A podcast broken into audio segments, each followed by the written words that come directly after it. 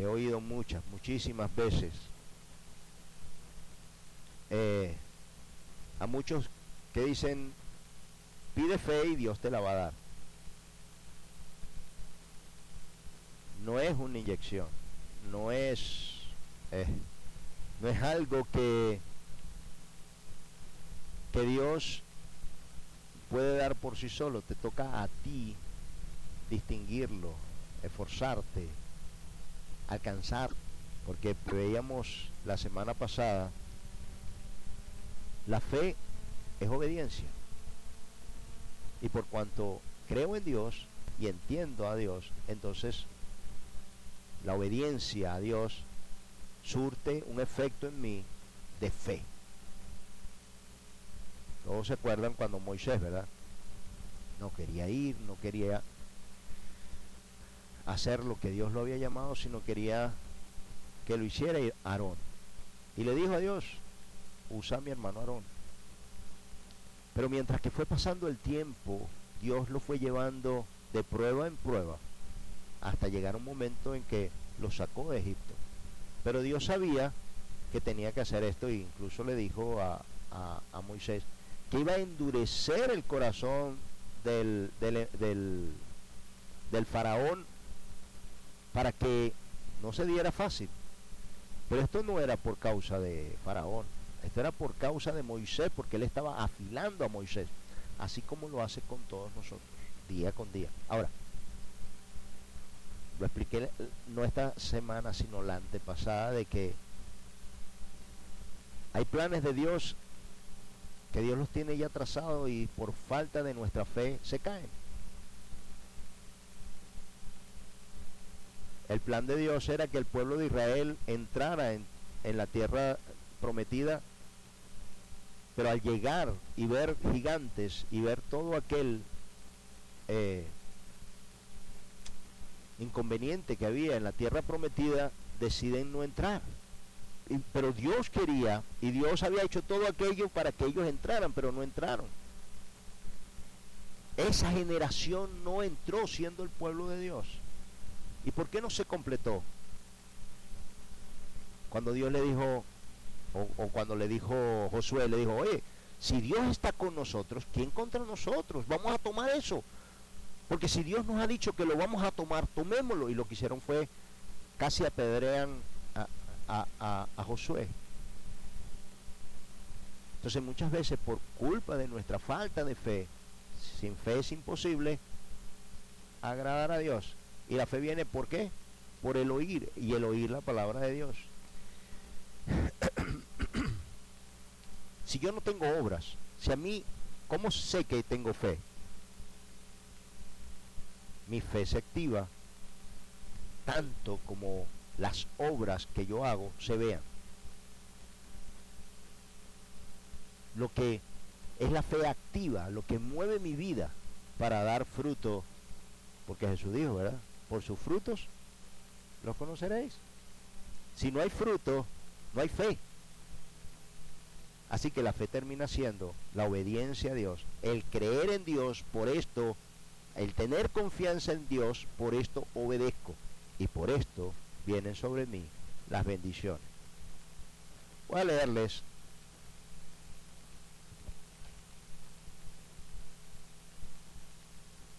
de la semana pasada esta porción que Santiago lo, describe, pero magnífico. Santiago 2.14 dice, hermanos míos, ¿de qué os aprovechará si alguno dice que tiene fe y no tiene obras? ¿Podrá la fe salvarle? y si un hermano o una hermana están desnudos y tienen necesidad de mantenimiento de cada día, y alguno de vosotros le dice, id en paz, calentados y saciados, pero no les, les, no les dais las cosas que son necesarias para el cuerpo, ¿de qué le aprovechará? Así también la fe, si no tiene obras, es muerta en sí misma. Pero alguno dirá, tú tienes fe y yo tengo obras. Muéstrame tu fe sin obras y yo te mostraré mi fe por mis obras. ¿Tú crees que Dios es bueno. Bien haces. También los demonios creen y tiemblan. Mas quieres saber, hombre vano, que la fe sin obras es muerta. No fue justificado por las obras Abraham, nuestro padre, cuando ofreció a su hijo Isaac sobre el altar. ¿No ves que la fe actuó juntamente con sus obras y que la fe se perfeccionó por las obras? Y se cumplió la escritura que dice, Abraham creyó a Dios y se le fue contado por justicia y fue llamado amigo de Dios. Vosotros veis, pues, que el hombre es justificado por las obras y no solamente por la fe. Asimismo también Raab, la ramera, no fue justificada por las obras cuando recibió a los mensajeros y los envió por otro camino. Porque como el cuerpo sin espíritu está muerto, así también la fe sin obras está muerta. Si no hay fruto, si no hay cambios, si no hay una transformación verdadera en mi vida, no hay fe. Pero sin fe es imposible agradar a Dios y sin fe es imposible llegar a los cielos. Muchas veces oímos, o nosotros mismos dijimos, tengo fe. Tengo fe, pero no hay obras. Entonces, eso no se llama fe. Tengo que estar muy claro de esto. Tenemos que estar como pueblo muy claro de lo que es la fe. Si yo creo en Dios, por cuanto creo, hago. Acuérdese, fe es confiar, fe es creer. Pero si mi creencia en Dios no es lo suficientemente grande para que yo haga lo que Dios dice que tengo que hacer, entonces yo no tengo fe. Porque tu fe debe llegar a un punto donde tú creas que le has encontrado, que le has hallado, que, que mueve tu vida para los cambios. Si no, esa fe es muerta. Ahora, en este día lo que el Señor puso en mi corazón es ver en la armadura de Dios por qué es tan importante esta confianza en Dios y entender que debe traer fruto a mi vida. Que esto es lo que debe mover mi vida. Si no, para nada estoy aquí. Tenemos que entenderlo muy bien, porque por la fe somos salvos, ¿verdad? Amén. Pero si no hay fe, ¿a qué llamo salvación? Por favor, eh, Francisco, ¿pueden traer esto? Vamos a Efesios 6. Y vamos a leerlo. Aquí arriba. Efesios 6.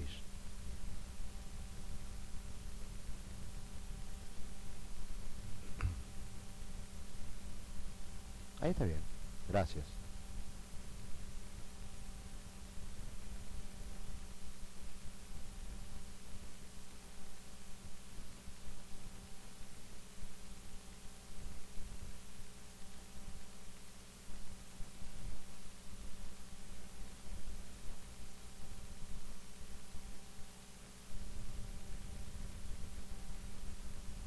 Seis diez.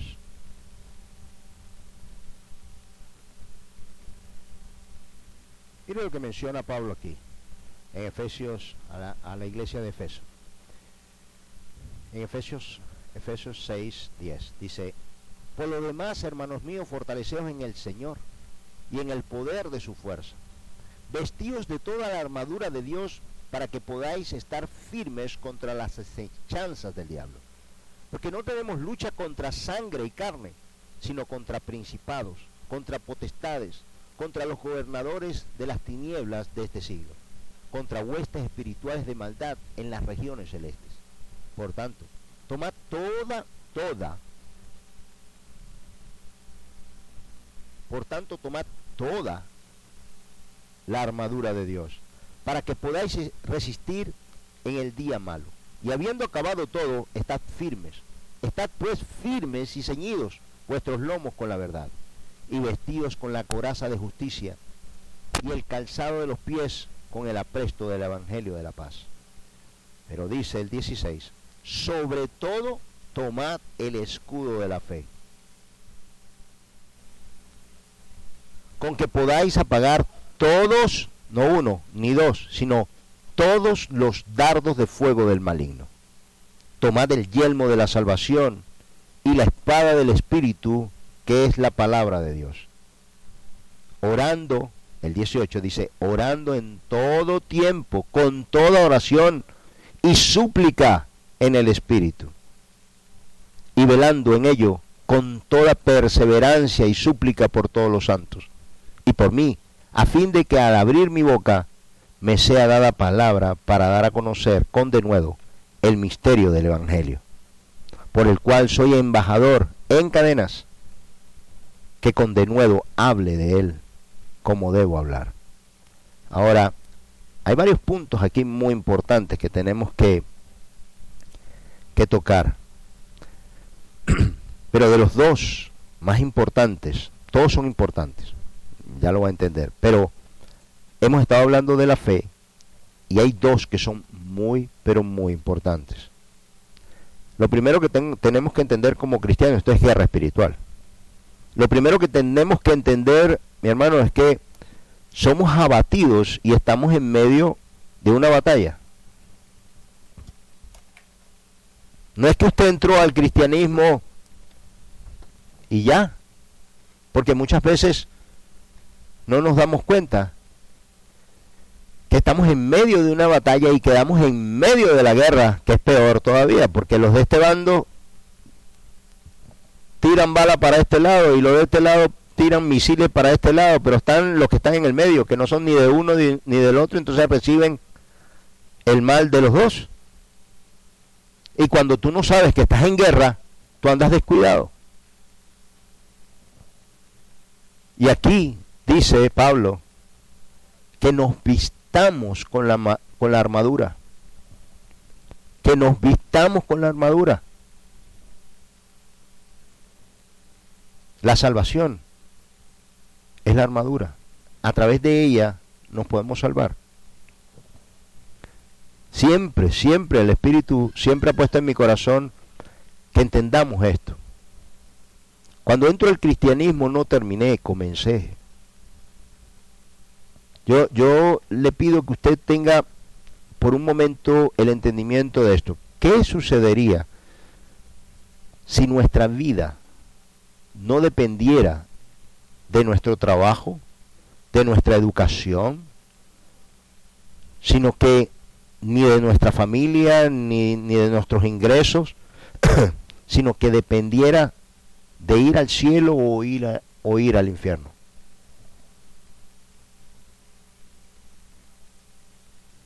¿Qué sucedería si la vida lo entendiéramos tal cual como Dios lo entiende?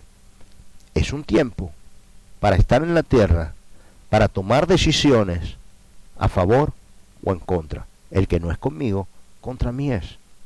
Cuán importante debe ser para que Dios mismo haya bajado de los cielos a informarnos, a decirnos, no vayan ahí al infierno.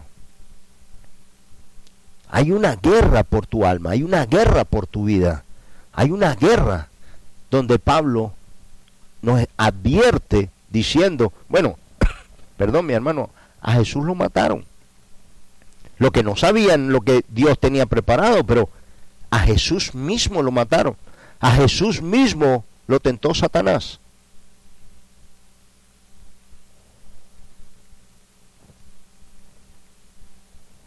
Que Satanás está derrotado. Sí, ya está derrotado. ¿Quién ha visto morir una, una lagartija? o una culebra. Son de sangre caliente, siguen increíble. Muchas personas, estaba leyendo que muchas personas son mordidas por culebras que les habían cortado la cabeza y todavía se, se descuidaron y todavía sigue y han mordido a la persona. Increíble. Así está Satanás. Está dolorido. Está derrotado. Pero sigue dando zarpazos. Y voy a volver a leer esto para que lo entendamos bien. Estamos en una guerra. Estamos viviendo una guerra por nuestras familias, por nuestros ingresos, por nuestras bendiciones, por nuestra vida cristiana, por nuestra iglesia, por nuestra familia cristiana, por nosotros, por nuestro futuro, por nuestra salvación.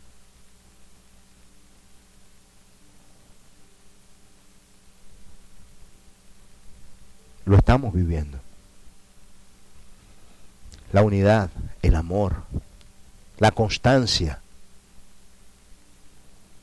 el Espíritu de Dios, la doblegación a Dios y la obediencia a Dios son lo que nos hace vencer para estar de pie, porque esta vida, según Dios, no depende de cuánto dinero ganas, cuánta familia tienes, cuántos hijos, o qué tienes, o qué vas a hacer, o hacia dónde vas.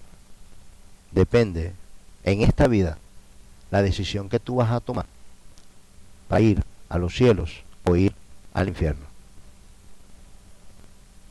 Todos nosotros. El pastor, todos. Todos hemos oído la palabra que dice, en los posteros tiempos vendrán muchos diciéndome, Señor, Señor, si en tu nombre echamos fuera demonios. E, eran pentecostales, echaban fuera demonios, hablaban nuevas lenguas, hacían todo lo que hace un pastor y una congregación pentecostal.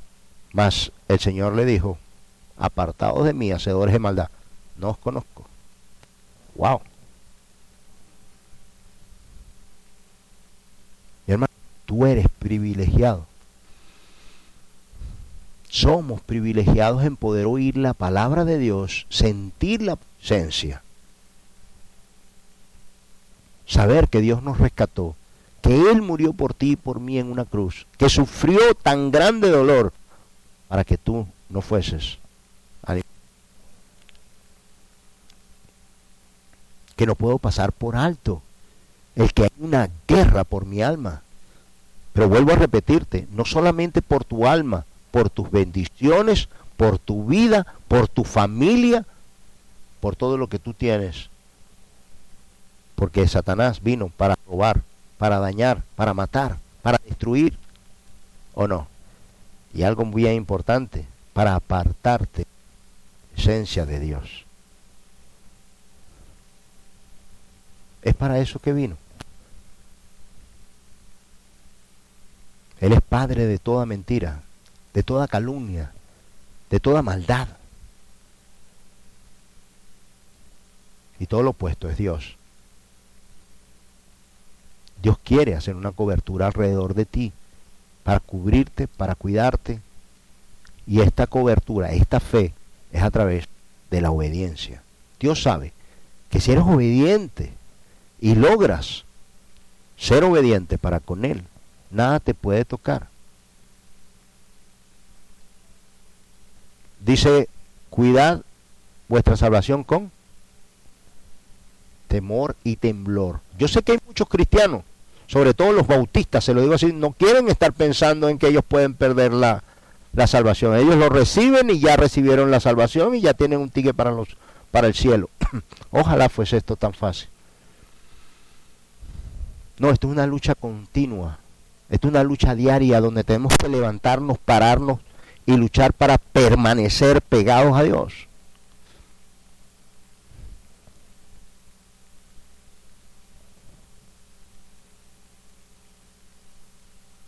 Eh, el Señor me dio una revelación esta mañana donde Dios me decía que Él sabía que había muchos que tenían la, la, la armadura bien lustrada, bien limpia, hermosa, pero en su casa. No podemos dejar la armadura en la casa. Estaba leyendo que la armadura podía llegar a, a pesar de 20 a 25 kilos. La espada, el, el, el, el, el escudo, el, el pectoral, todo, las sandalias de ellos eran especiales, eran más, mucho más gruesas, tenían como tracción, porque necesitaban cuando iban a pelear no resbalarse, porque el que se resbalaba moría. Así que pesaba de 20, de 20 a 25 kilos. Estamos hablando de 50 libras. Ahí. Y después, el casco, mi hermano, no es cómodo eso. Eso no tenía, no era anatómico y no tenía, eso, eso era hierro en el, en el cerebro y cuando venía el sol, ¿usted sabe cómo se calentaba ese cerebro? Me imagino que algunos le ponían un pañito mojado o algo para ponérselo, pero era su vida o el casco, su vida o el pectoral, su vida o las sandalias esas durísimas, porque dicen que, que eran muy duras para poder soportar los caminos. Caminaban, no, iban en, en, los hammer que tienen aquí los... ¿okay?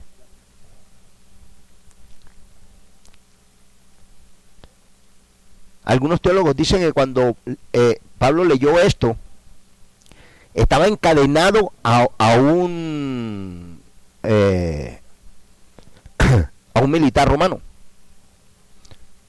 Que algunos dicen que se imagina que lo vio al, al, al, soldado y dijo, wow, tremenda enseñanza que hay aquí. ¿Mm? ¿Cuántos de nosotros queremos andar para arriba y para abajo con la armadura? ¿Usted se imagina? ¿Mm? Con ese peso. De 20 a 25 libras. De eh, kilos. Pongámosle un peso. 50 libras. 50 libras de metal encima de usted. ¿Ah?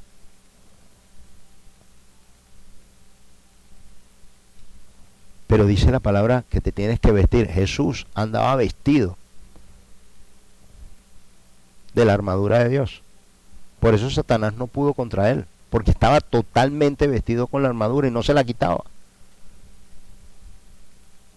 Y la armadura es, mi hermano, oración, súplica, lectura, doblegación a Dios, obediencia. Ah, claro. A quien le gusta estar con una armadura las 24 horas del día. Voy a volver a leer esto para que lo entienda como, como se lo estoy diciendo. Dice,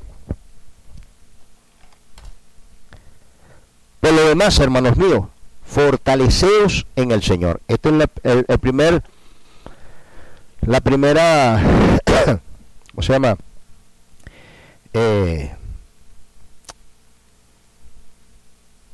palabra que da, que da Pablo para aconsejarnos. Este es el primer consejo. Dice, por lo demás, hermanos míos, fortaleceos en el Señor y en el poder de su fuerza. Vestidos de toda la armadura de Dios, de toda, para que podáis estar firmes contra las acechanzas del diablo. Porque no tenemos lucha contra sangre y carne, sino contra principados, contra potestades, contra los gobernadores de las tinieblas de este siglo, contra huestes espirituales de maldad en las regiones celestes. Ok. Principados, potestades, gobernadores de las tinieblas, contra huestes espirituales, va en jerarquía. Esto va en jerarquía. Mi hermano, no tenemos lucha contra sangre y carne. Usted no tiene lucha contra ninguna persona. Todo lo que se ejerce es espiritual. Si no logras verlo, wow. Cuando a ti te vienen a dañar, cuando alguien con envidia o con rabia o con enojo o con lo que sea viene a dañarte a ti, no es la persona la que te está dañando, está siendo utilizada por una hueste, por un demonio, que permitió a esa persona que entrara en su corazón para ir contra ti. Ahora, si este demonio sabe que tú eres cristiano, más todavía. Y entonces le va a hablar a este y le va a decir, imagínate, y este es cristiano. si así son los cristianos, imagínate tú. Este dice, no, yo no voy a la iglesia porque es que todos los cristianos son terribles. Bueno, por lo menos estamos en el hospital, ¿no? Ellos ni siquiera han llegado. Y tienen un concepto malísimo de lo que es el, cristiano tiene que ser punta en blanco y no pecar. No puede tener ninguna reacción eh, emocional. Porque si no nos juzgan. Ah, imagínate. Y dice que es cristiano. ¿Mm? Somos juzgados. Hay una guerra, pero esa guerra no es física, es espiritual. Y si no oramos, si no leemos la palabra, si no clamamos a Dios, si no ponemos freno al mundo espiritual, y estamos viendo lo físico, más no lo espiritual, ya esa batalla ya la perdimos. ¿Sabes por qué? Porque cuando alguien te hace algo y tú tienes ira contra esa persona, ya tú perdiste. Ya Dios no ve razones. Porque tú eres tal como el otro.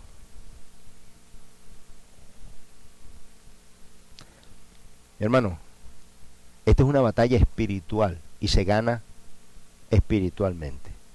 Nosotros entramos al mundo espiritual a través de la sangre de Jesús, como hijos de Él, como cubiertos por Dios, para que nada nos toque, para que la promesa de Dios se cumpla en cada uno de nosotros.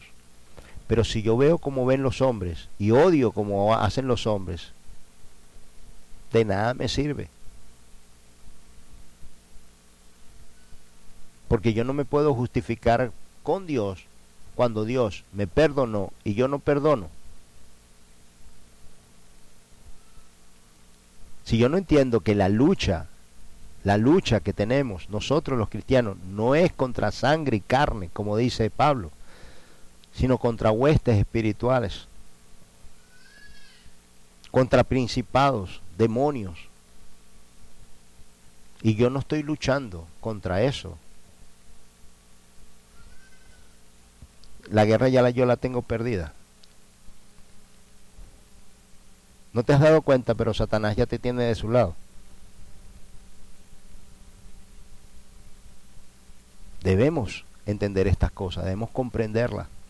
¿A quién le va a gustar, a cuál de esos soldados le va a gustar tener una armadura a las 20 y caminar los kilómetros que caminaban de, de un lugar a otro con aquella armadura ¿Por qué lo hacían? ¿Por qué? Por su vida. Por sus vidas. Y no es tu vida eterna la que está en peligro de que el enemigo te acorte, te robe. Solo, ¿cuántos hijos de Dios hay aquí? Levante la mano, ¿cuántos hijos de Dios hay aquí? Levante la mano, le, le pido, levante su mano.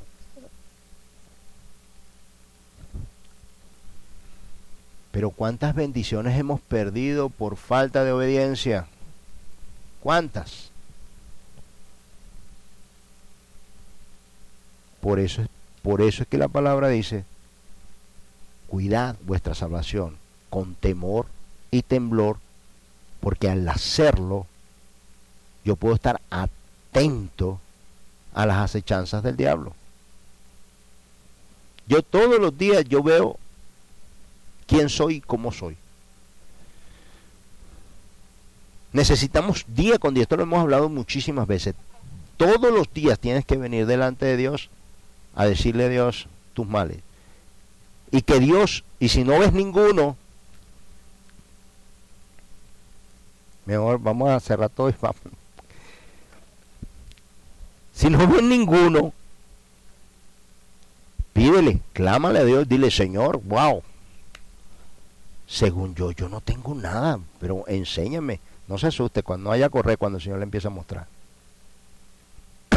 Todos tenemos algo. Todos. Sin excepción.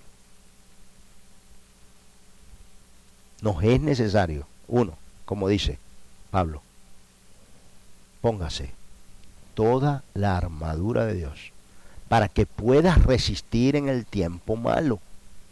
¿Cuál es el tiempo malo? Cuando nos descuidamos.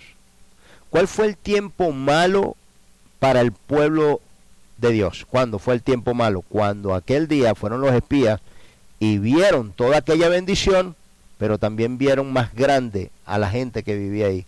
Porque esa es otra. Ves más grande los problemas de lo que son.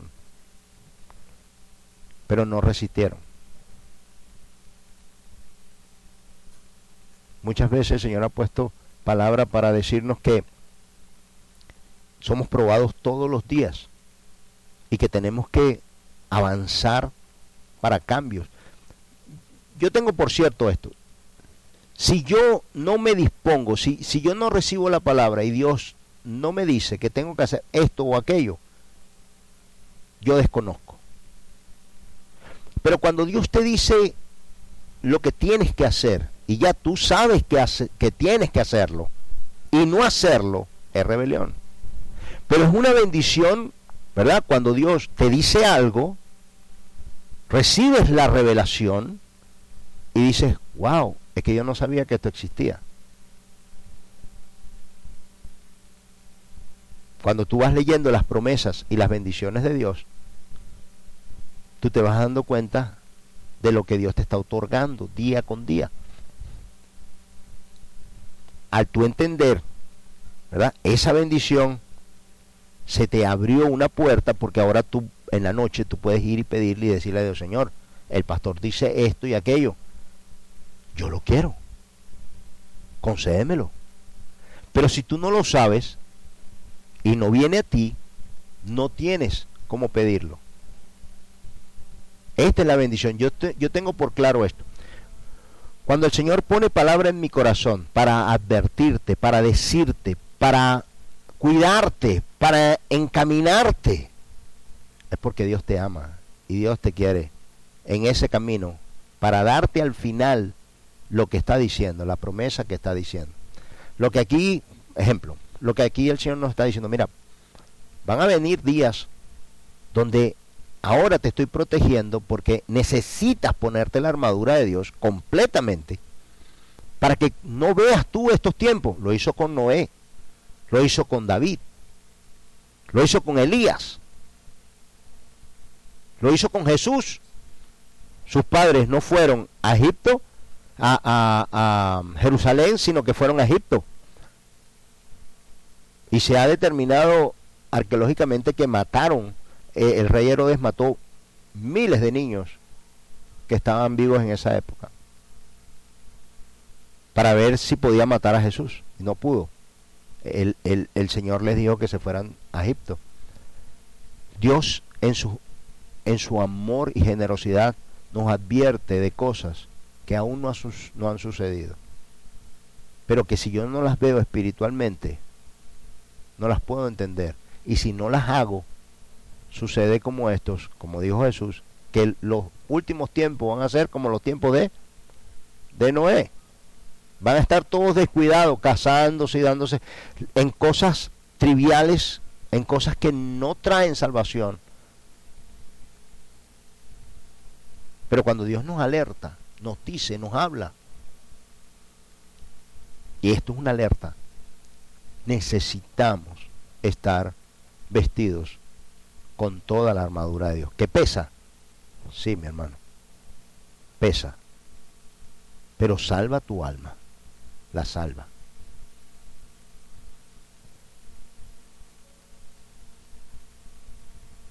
Si Dios nos está diciendo y nos habla esto, entonces pongamos todo entendimiento en hacerlo y en entenderlo. Mira, te lo voy a volver a leer pero ahora por parte.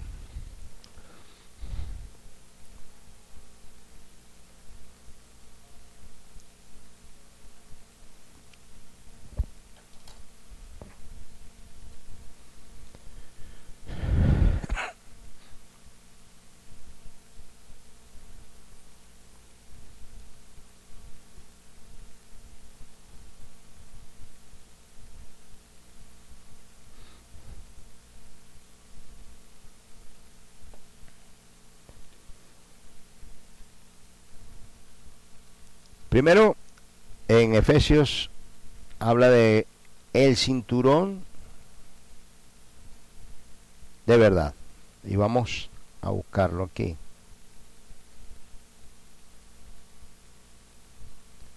Por lo demás, hermanos míos, fortaleceos en el Señor y en el poder de su fuerza, vestidos de toda la armadura de Dios, para que podáis estar firmes contra las acechanzas del diablo.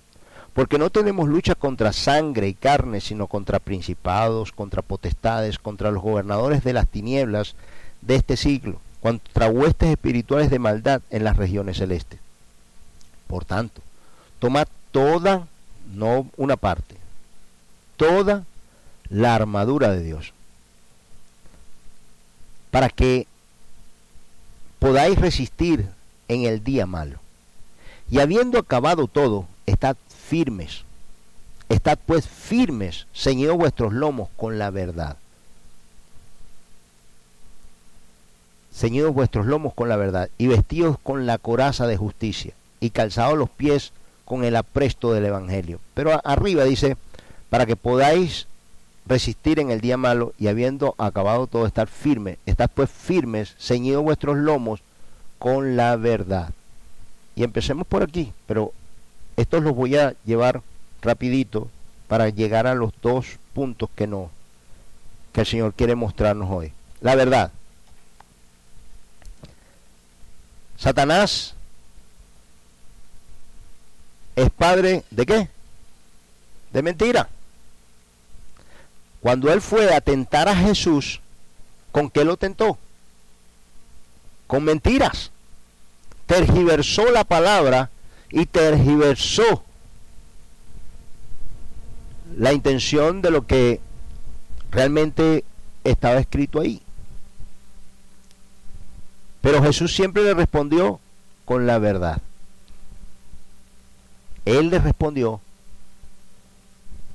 con la verdad no con la mentira. Él hizo mentira, como hizo con, con Eva, que le dijo, wow, así que él te dijo que no puedes comer de ninguno. Ya lo tenía ella en su corazón, ya lo había pensado, ya lo había maquinado. Fue mentira, Dios nunca había dicho eso.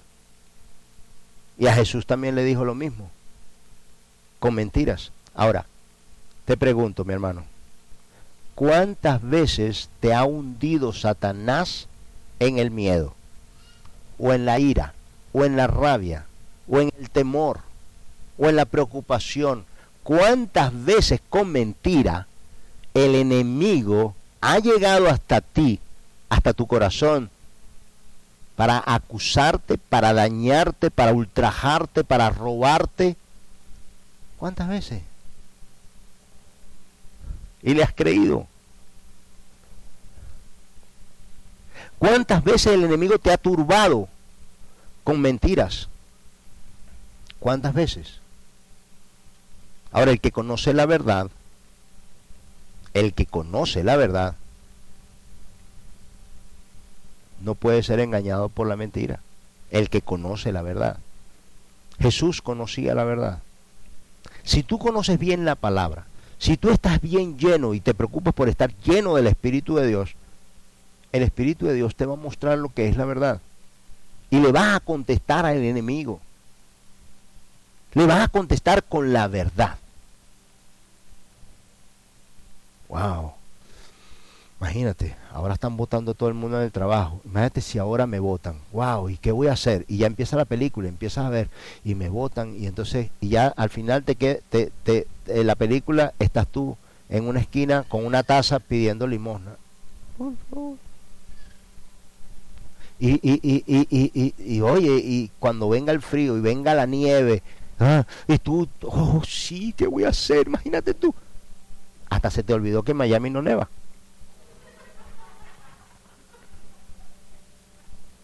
¡Oh! ¡Qué horrible! Uy, no duermes en toda la noche pensando el frío que pasa con la nieve. Ni siquiera voy a poder jugar con ella. Pero si en Miami no hay nieve.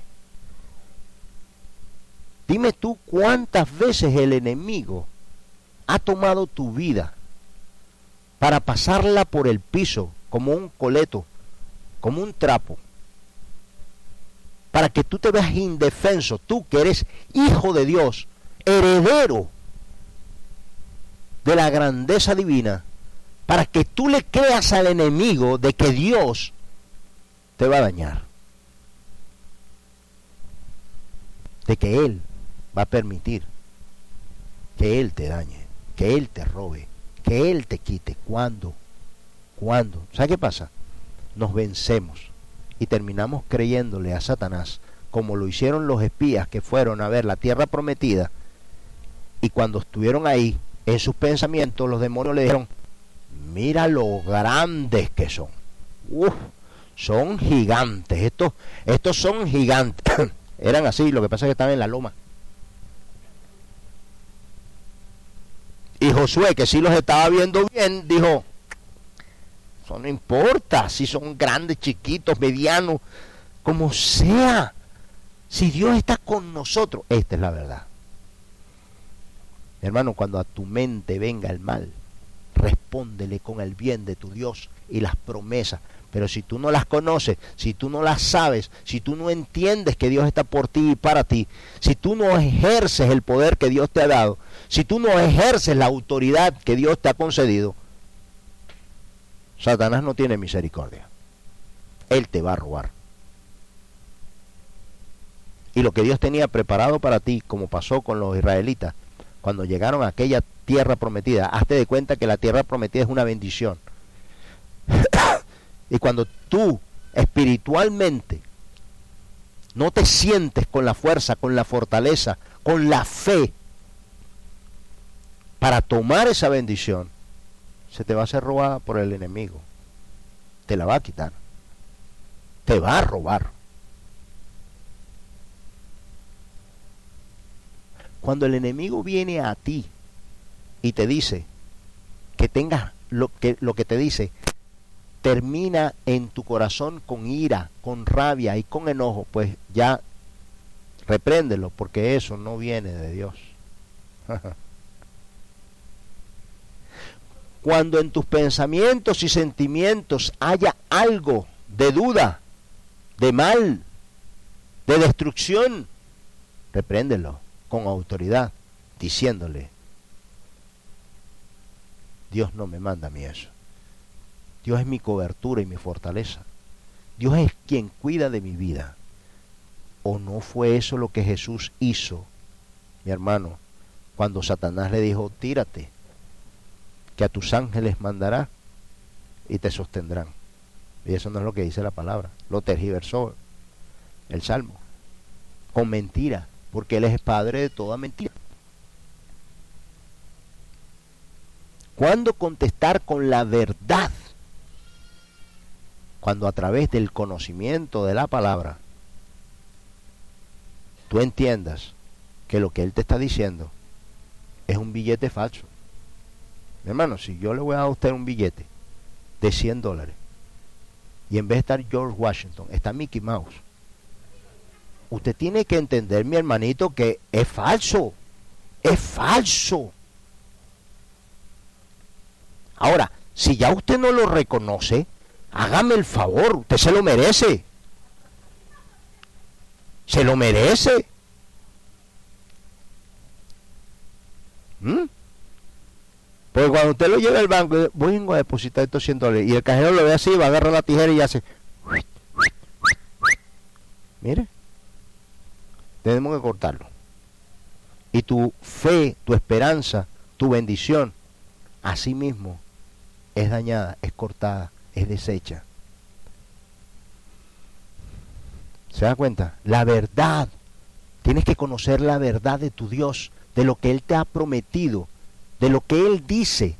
Acuérdate, fe es ¿qué? Obediencia. Por cuanto creo hago. Si no creo en Dios, pues no hago. Si Dios me dice, sal por esa puerta, quítate los zapatos y corre hasta la 88. Te estoy teniendo unos pensamientos tan locos. Pero si tú en tu corazón, tú crees que es Dios el que... y está en el orden divino, porque esa es otra cosa. Si tú no conoces el orden divino, hace un tiempo una persona me dijo que el Señor le había, le había dicho que se montara aquí arriba y que diera una palabra. Pues eso no viene de Dios porque Dios no rompe el orden. Entonces, cuando tú conoces la palabra, cuando tú conoces al Señor, tú sabes que Dios no va a romper un orden. Hace mucho, mucho tiempo estábamos en la iglesia, pero era en la casa. Y nos vinieron a informar que había unas personas orando para que el Señor nos quitara los muebles y se los diera a ellos. Eso no era de Dios. Dios tiene tanto que tiene para darme a mí, a ti, a todos nosotros juntos. No tiene que quitarme nada a mí. Otra mentira de Satanás es aquellos padres o familiares que dicen, envíame el tumor a mí y no a mi hijo. No, Dios tiene tanto poder para quitarle el tumor a tu hijo y no dártelo a ti. ¿O es que Dios va a hacer eso? No lo tiene que hacer. El sacrificio ya lo hizo Jesús. Tú no tienes que hacer sacrificio. Ese es el problema cuando, cuando tu corazón, cuando tu conocimiento no está ajustado con la forma de Dios, con el pensar y con el sentir, con el orden que Dios tiene para todas las cosas. ¿Se dan cuenta? Este es el problema. Pero cuando ya tú sabes, conoces el orden divino, cuando tú lees la palabra, cuando ya tú sabes en todos los casos cómo Dios piensa o siente o entiende, entonces ya tú puedes ajustar lo que Dios manifiesta en tu corazón. Pero el enemigo nos roba, mi hermano. No solo te ha robado, a ti me ha robado a mí, pero tengo, te tengo una buena noticia. Ora y pídele y pacta con el Señor y dile, yo quiero todas mis bendiciones. Hmm. Pero tienes que declararlo con fortaleza y con fuerza y enderezar tu vida. Y dile, yo quiero, Señor, todas las bendiciones que el enemigo me ha robado, porque eso es promesa tuya. Yo las quiero. Tienes que pararte. Y las vas a tener que luchar para que el enemigo te las, te las devuelva. Pero sí, esa es una bendición que Dios tiene para nuestra vida. Porque Dios sabe que es un mentiroso, que ultraja, que daña, que rompe, que Él es mentiroso, padre de toda mentira. Este es el cinturón de la verdad. En el cinturón se portaba la espada, se, se porta, se, eh, todo lo que, lo que era un, utensilio para comer, todo iba en el cinturón. Todas esas cositas así iban en el cinturón. Era impresionante porque los romanos hicieron esto los, los, los uniformes militares, ellos fueron los que los institucionaron en el mundo militar y eh, entonces ellos lo hacían por cantidades, todos iguales. Ellos fueron los que aprendiendo de, de las guerras que tenían iban perfeccionando su, su, armamento. Así nosotros día con día también vamos perfeccionando nuestro, nuestro, eh, ¿se llama?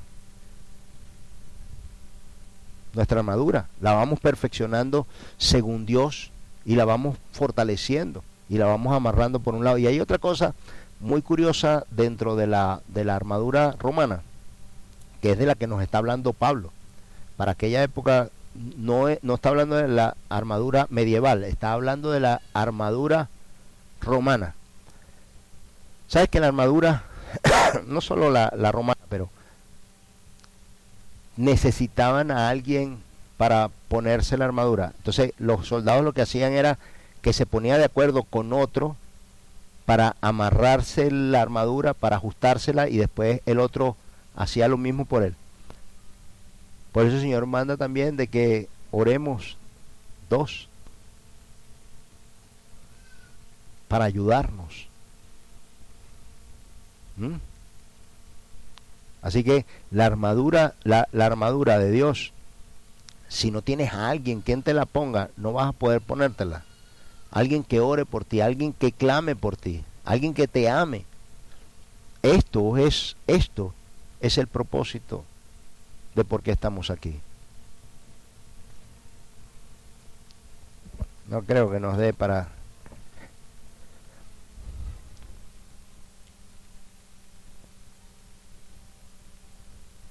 Catorce. Estad pues firmes, ceñidos vuestros lomos con la verdad.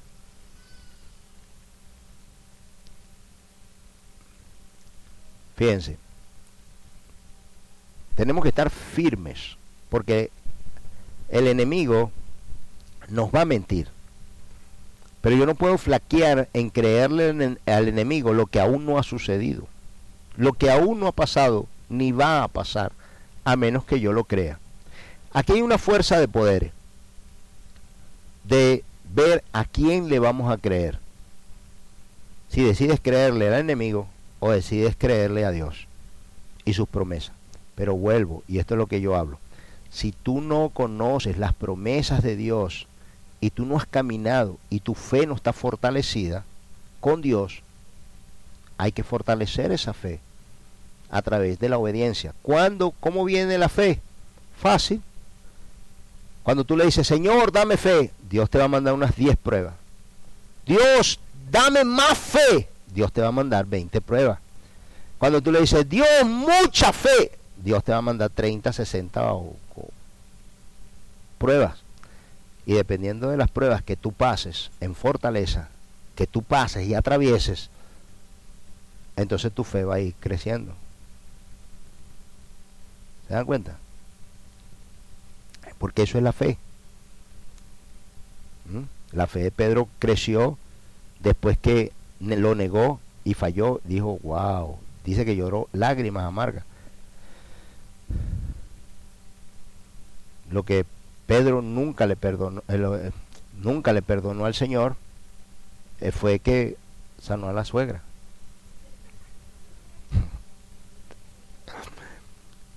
Pero si nosotros vamos pasando de prueba en prueba, ¿se acuerdan la semana pasada lo que lo que se hablaba de David?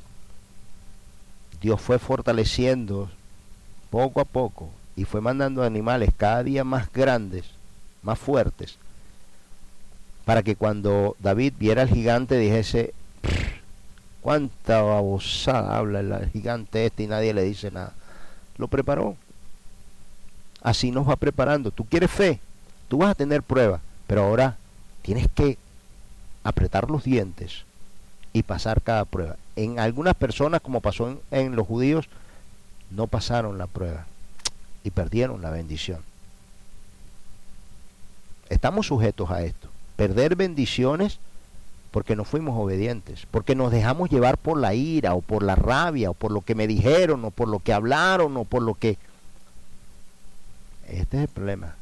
Tengo que estar fortalecido, firme en la palabra de Dios. Tengo que estar firme en lo que yo creo. Tengo que estar firme en Dios mismo, en lo que me ha prometido, para no perder aquellas cosas y aquellas bendiciones que Dios ya me las otorgó, ya te las otorgó. ¿Cuántos hemos ido de repente, en todo el tiempo que tenemos, hemos ido a cobrar un cheque al banco y por un momento nos, nos tardamos, nos, nos... Ay, el, voy a tener tiempo que con el banco y entraste y te tomaste un café y cuando sale, uy, el banco ya está cerrado. Perdiste la bendición del día. Y era viernes y las 5, mañana tú. Sigo.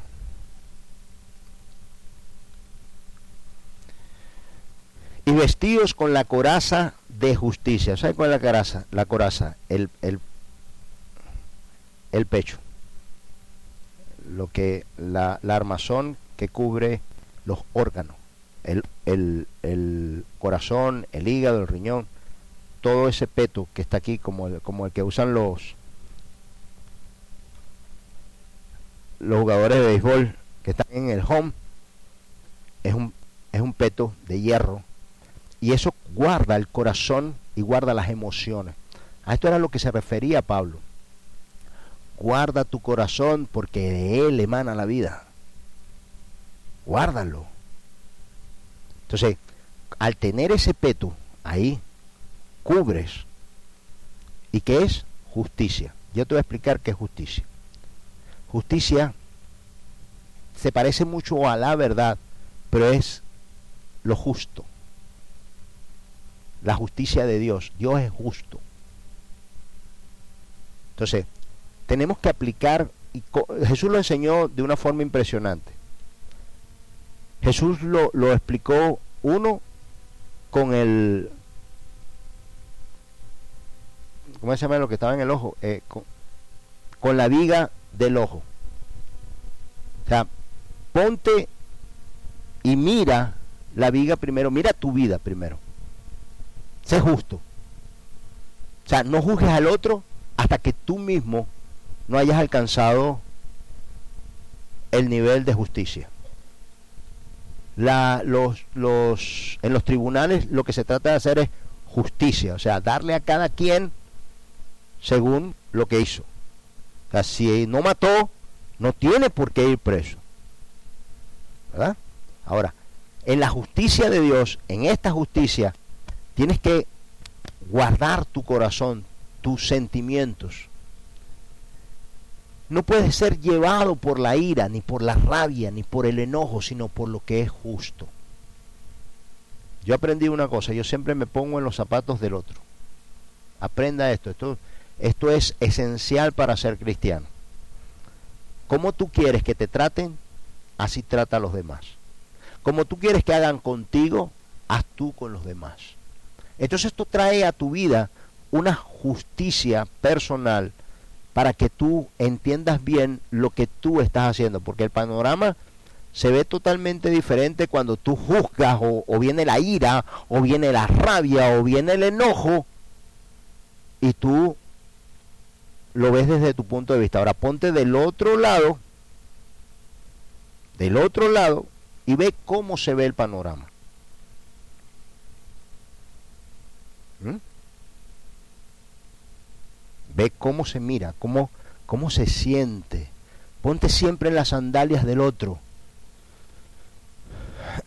haciendo justicia de lo que cada quien se merece, de la verdad. Por ejemplo, me tocas la puerta a las 11 de la noche, pa, pa, pa, pa, pa, pa, pa, pa. ¿Quién será ahora? Wow, está ahora a las 11. ¿Y quién será? Te para, va, abres la puerta y dice, cuando vas por el pasillo, ya vas diciendo, déjame que agarre el té que está tocando, mira la hora que es, son las 11 de la noche, qué horrible, mira ya, ah, no, ese me lo como, lo voy a poner y cuando abres la puerta, la persona viene con una sopa y te dice, mire, ¿qué pensé usted? ¿Quiere sopita? ¡Ay, qué linda! ¡Ay, qué belleza! Gracias, mi hermana. ¡Uh! ¿Qué haría yo? Pasa una semana. Pa, pa, pa, pa. Pa, pa, pa, pa. Las 12. Pa, pa, pa, pa. No, no, no. Impresionante. Hasta me desperté. Dígame. Ay, pastor, le traje un lechoncito que es que pensamos, ay mi hermana, y qué rico usted lo prepara. Pero una noche, después de varias noches, llega la misma persona, pero ese día no trae nada, trae un problema. Y esa noche si le dices, pero mi hermana, mire la hora que es, son las 11 de la noche, Oye, injusto porque mientras que te traje, tú no me dijiste nada y todo estaba bien. Y es verdad, son las 11 de la noche. Pero me tenías que haber dicho cuando te traje la sopa, mi hermana, yo sé, pero es tarde, traiga esa sopa mañana. ¿O no? Justicia. Ahora, me recibiste todo el tiempo que te traje algo. Cuando te necesité, no estabas para mí. Eso es injusticia. Eso está mal. ¿Ven? ¿Se dan cuenta? Y es algo sencillo que a lo mejor no lo... Por algún momento hay muchas injusticias que nosotros no las percibimos ni las vemos, pero que las hacemos. Y no nos damos cuenta. Yo siempre trato de ponerme del otro lado. A ver. O sea, wow. ¿Cómo se ve? ¿Cómo se siente eso del otro lado? Entonces, esta es la coraza de justicia, hermano. Que nada mueva tu corazón a lo malo. Que nada mueva tu corazón a lo malo. No importa lo que suceda a tu alrededor. Que no sea movido tu corazón para lo malo, porque no vas a tener justificación delante de Dios. Rabia o ira o maldad o, o envidia, no importa, no hay justificación para que tú sientas como cristiano estas cosas. Dios no ve eso. ¿Ok? No hay ningún hombre, dice la palabra, se justificará delante de Dios. Si tú no puedes verlo, si tú no puedes entenderlo, si, si lo que te dijeron o la murmuración o lo que te hablaron movió tu corazón, cubre tu corazón con la coraza. Ya cumplimos los 60 minutos. Este, me hubiese gustado terminarlo todo. Vamos a dejarlo para la semana que viene. Pero te pido, léanlo. Léanlo. Es bien interesante. Pero sobre todo, mi hermano, es necesario, muy necesario, ponerse la armadura de Dios. No podemos resistir y, quiero terminar leyéndolo completo, porque es bien importante comprender, uno, que estamos en una guerra espiritual y que cuando tú no oras por tus hijos, tú no oras por tu casa, tú no oras por tu vida, tú no oras por tu pastor, tú no oras por tu iglesia, tú no oras por nada, sino que tú oras simplemente por ti y por los tuyos, verlo, verlo del otro lado. Si tú hasta el día de hoy lo que recibe, como dice Pablo, oren por nosotros, oren por nosotros, porque si tú eres atacado, ¿cuánto más seremos nosotros los que estamos en preeminencia atacados? Pídele cada día a Dios, Señor, pon palabra en mi pastor, cúbrelo. Asístelo Dios, porque no es justo que yo ore por ti, por tu familia, todo el tiempo, y tú no ores por mí. Y tú no ores por los líderes que siempre están aquí orando por todo el pueblo. No es justo. Dios es un Dios de justicia y le gusta al que hace justicia. Esa es la palabra. Esto nos hace cristianos. Esto nos hace apartados para Dios. Yo trato, y Dios sabe, de, dar, de darle lo mejor y lo más honesto posible de todo mi corazón ven tú también con lo mismo, porque de lo que das, recibes. De la abundancia del corazón, habla la boca. No quieras algo que tú no estás dispuesto a dar. Así siente Dios. Esto es justicia. Guardemos nuestro corazón, mi hermano, y veamos qué es justo para con Dios y lo vemos en Jesús. Lo vemos con Jesús. Por cuanto creí, hice. Y si no creo, no hago. No me someto. No me ajusto. Acuérdense. Fuimos comprados por la sangre de Cristo. Porque ya tu vida no te pertenece, le pertenece a Dios. Para agradar y para obedecer a nuestro Dios. Ya tu libre albedrío se acabó en el momento que le otorgaste tu vida a Jesús. Ya no hay libre albedrío. Ya no hay una vida en solitario o una vida personal. Ya no la hay. Hay una vida en comunidad en Cristo Jesús.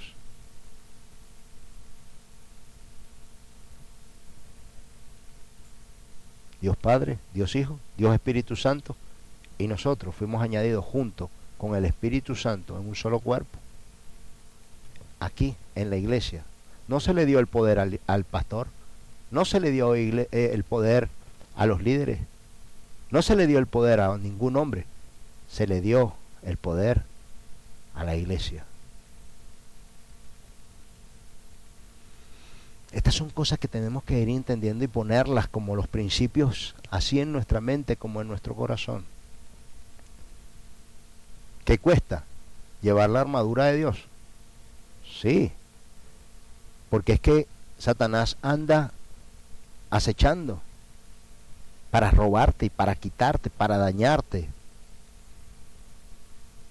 Esto es lo que busca. Cuando tú veas mucho, que, que tú tienes mucho traspié, es porque Satanás conoce más o menos por encima el potencial que tú tienes.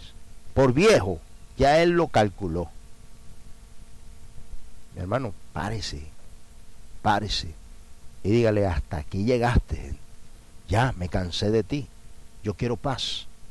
Ya, no te soporto más. Ya te descubrí.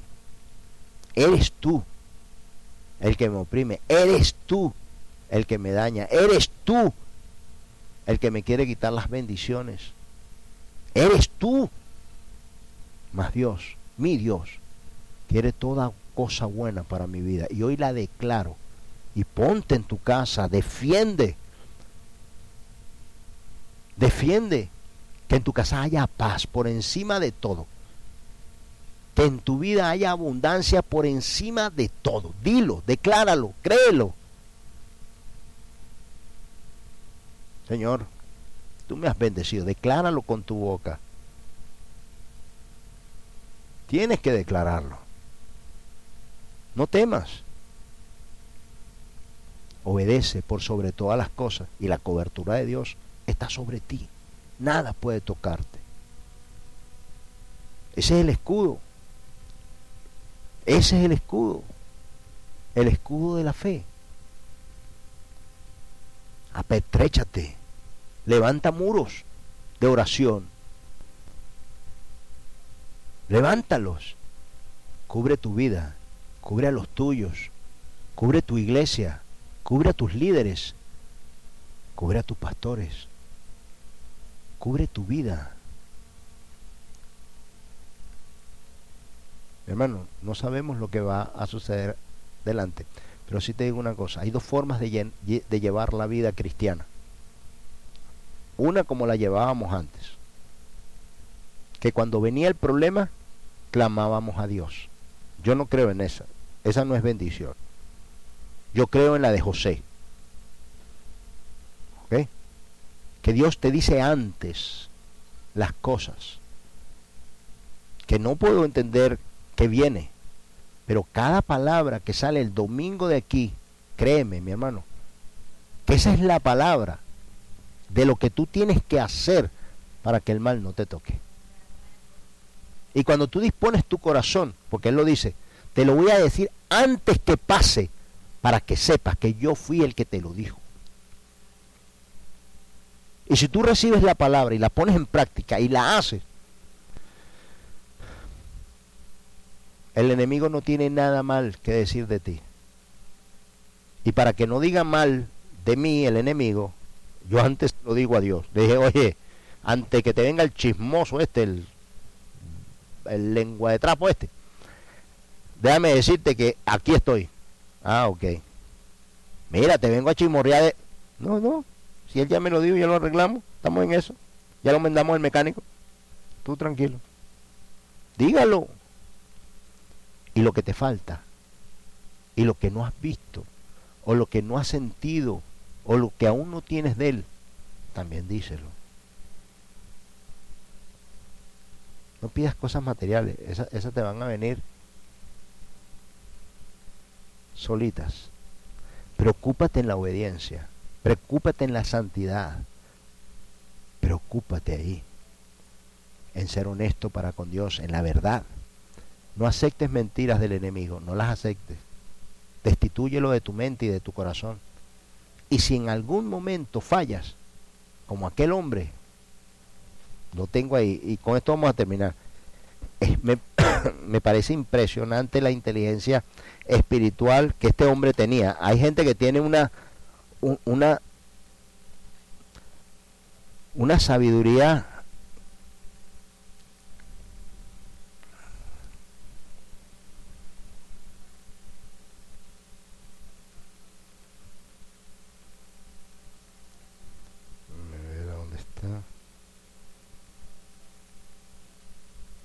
Aquí está.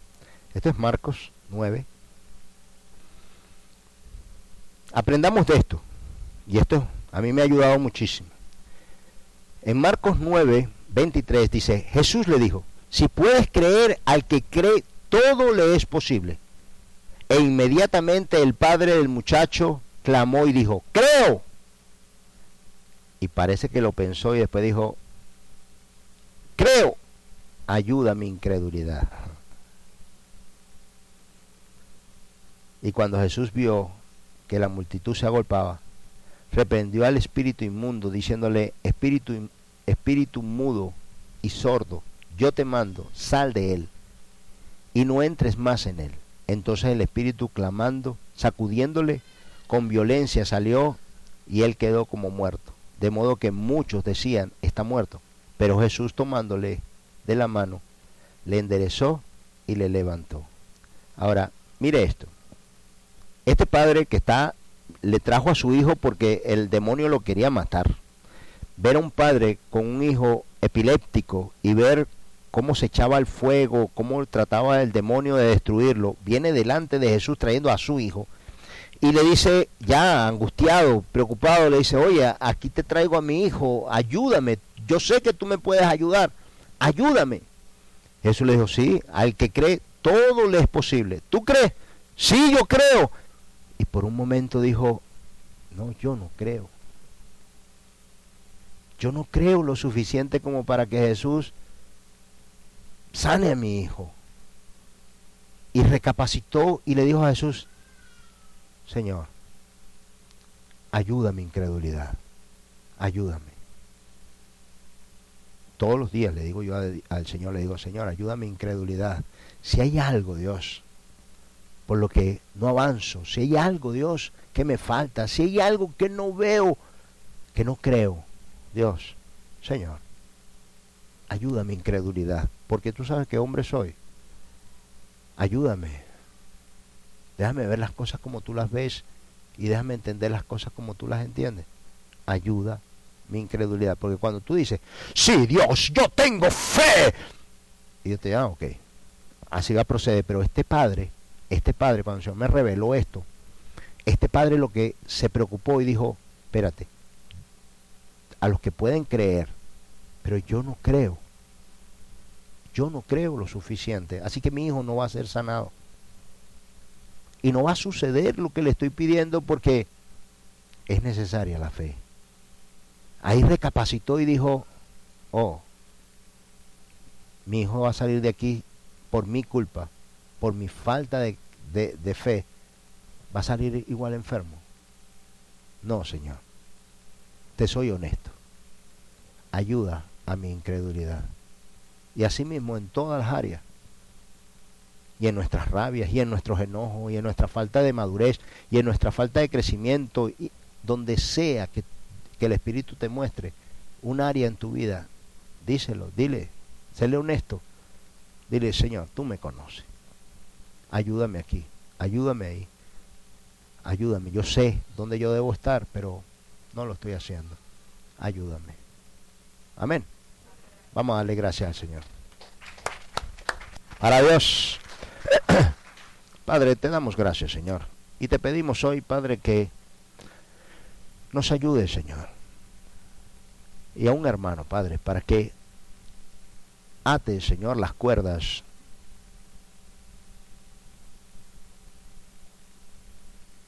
para que cada día, Dios, nosotros entendamos que necesitamos a nuestro hermano, Señor, para atar, Dios, para desatar toda bendición en los cielos. Para ponernos la armadura, Dios, porque solo no podemos, Señor. Pero pon a un hermano, Padre Santo, para orar, para clamar, para que me ayude. Dios, venimos ante ti, Señor, para que entendamos estas cosas, porque por algo nos las dices, para algo son, Dios. Señor, que tu armadura, que tu hermosa armadura, Dios, en fe, en cobertura, en persistencia, en cuidado, se fortalezca día con día, Dios. Que cada día, Señor, nos moleste menos el casco, el pectoral, las sandalias. Oh Dios. Señor, ayúdame, ayúdanos a proseguir, Padre, esta carrera, Señor. Y cúbrenos del enemigo, Padre, que viene a robarnos, a dañarnos, a estafarnos. Que yo reconozca tu voz. Que yo espere en tus promesas. Que yo no pueda, Señor, ni quiera oír al enemigo cuando viene con sus mentiras y sus estafas a robarme, a dañarme. No quiero oírlo más, Dios, sino a ti. Tú, que eres mi Salvador. Tú que eres mi sanador. Tú, Señor, que me arrebataste a mí de sus garras, de su maldad. Y hoy estoy aquí, delante de ti. Tú que me limpiaste. Tú sanaste mis heridas, Dios. Tú cambiaste mi forma de pensar y de sentir, Señor. Y hoy estoy delante de tu presencia, Padre Santo. Dándote gracias, Señor. Alabando tu nombre. No hay nada, Padre, que el enemigo me pueda hacer. No hay nada, Señor, que el malvado, que el ladrón, que el estafador, que el mentiroso pueda hacer contra mí si yo estoy en obediencia si tú cubres mi vida, Dios, si tú la tienes cercada, Señor, como tú cercaste a Job. Hoy venimos ante ti, Padre Santo, para que esta enseñanza, Señor, para que este aprendizaje, Dios, se selle en nuestros corazones, para recibirlo, para que en este tiempo, Dios, ayuda nuestra incredulidad, ayúdanos, ayúdanos, Señor a perfeccionar la fe. A través del conocerte a ti, de estar contigo, de acercarnos a tu presencia, de conocer tu palabra. Lo sabemos, Señor, que no viene por sí sola, sino viene a través de las pruebas. Fortalécenos, enséñanos y capacítanos. Esto te lo pedimos, Dios, en el nombre poderoso de tu Hijo Jesucristo. Amén. Gracias, Dios.